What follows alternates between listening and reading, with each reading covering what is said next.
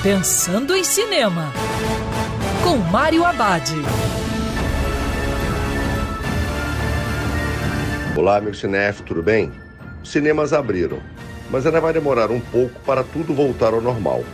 Enquanto isso, uma boa pedida assistir em casa o seriado Loki, mais um ótimo derivado dos filmes do universo Marvel.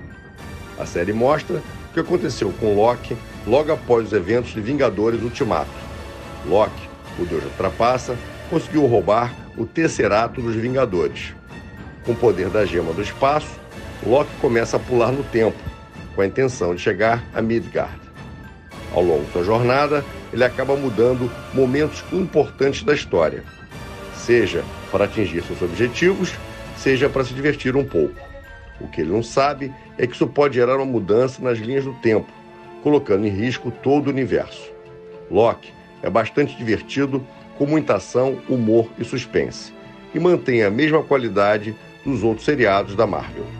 E lembrando, em tempos coronavírus, o cinema também pode ser no sofá de casa. Quer ouvir essa coluna novamente?